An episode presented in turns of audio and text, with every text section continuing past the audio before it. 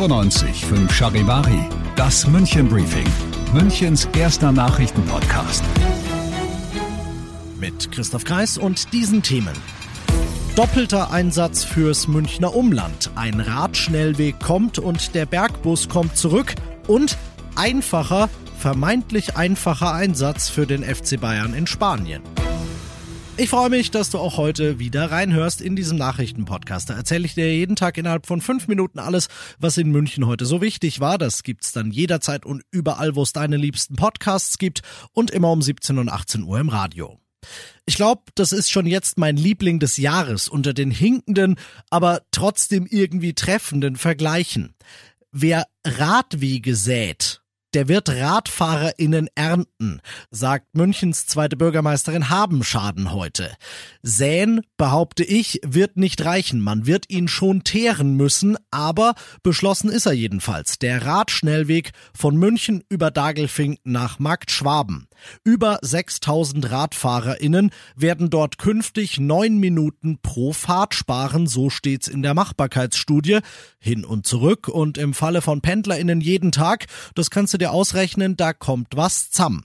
Für München-Garching wird schon geplant, jetzt also kommt München-Markt-Schwaben dazu und das soll's noch nicht gewesen sein. Fürstenfeldbruck, Dachau, Starnberg, Oberhaching, vier weitere Radschnellwege sind angedacht. Damit hätte München dann als erste Großstadt sternförmige Radelautobahnen, die die City und das nahe Umland verbinden.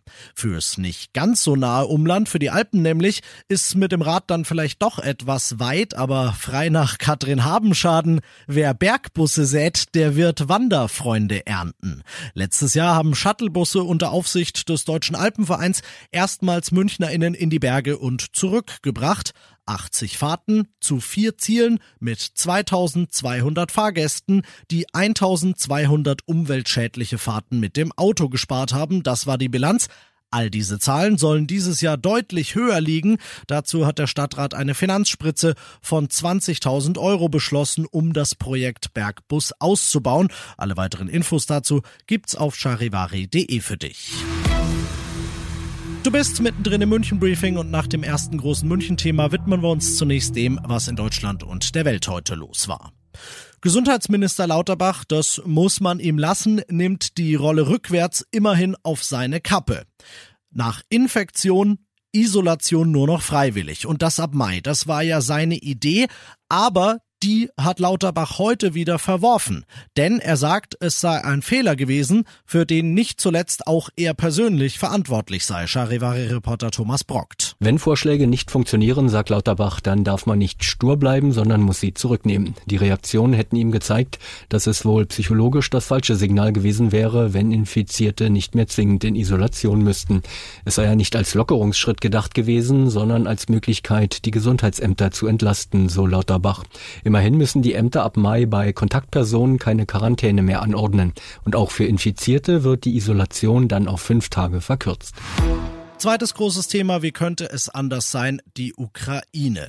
Genauer gesagt das Massaker von Butscha.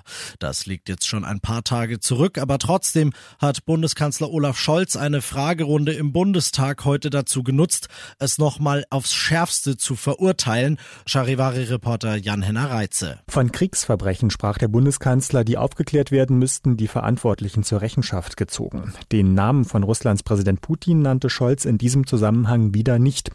Er ist überzeugt, dass Russland von weiteren Sanktionen spürbar getroffen werde, wie dem von der EU angedachten Importstopp von Kohle. Was Waffenlieferungen an die Ukraine betrifft, verteidigte Scholz seinen Kurs noch einmal und sagt, es werde alles geliefert, was entsprechend der Absprachen mit den NATO-Partnern aus den Beständen der Bundeswehr verfügbar und sinnvoll für die Ukraine sei. Und das noch zum Schluss. Wir sind gewarnt, hat Thomas Müller über den Gegner gesagt, mit dem es sein FC Bayern heute Abend zu tun bekommt. Im Viertelfinal-Hinspiel der Fußball Champions League müssen die Bayern beim FC Villarreal in Spanien ran. Und tatsächlich ist das Team, das wegen seiner Trikotfarbe in Spanien nur liebevoll das gelbe U-Boot genannt wird, im Achtelfinale nicht untergegangen, sondern hat im Gegenteil ziemlich beeindruckend Juventus Turin versenkt. Aber demgegenüber stehen Tatsachen wie, dass Villarreal aktuell in der spanischen Liga schwächelt und nur Siebter ist, dass man Weltstars im Kader vergeblich sucht und dass die Bayern einen Weltstar auf fast jeder Position haben, weswegen Coach Julian Nagelsmann sagt, eine spielerisch erfahrene Mannschaft, die definitiv erstmal zu knacken sein wird ähm, aber ich bin trotzdem ganz guter Dinge, dass wir uns am Ende durchsetzen können. Das meine ich aber doch auch. Los geht's um 21 Uhr. Du siehst die Partie live auf The Zone. Ich bin Christoph Kreis. Mach dir einen schönen Feierabend.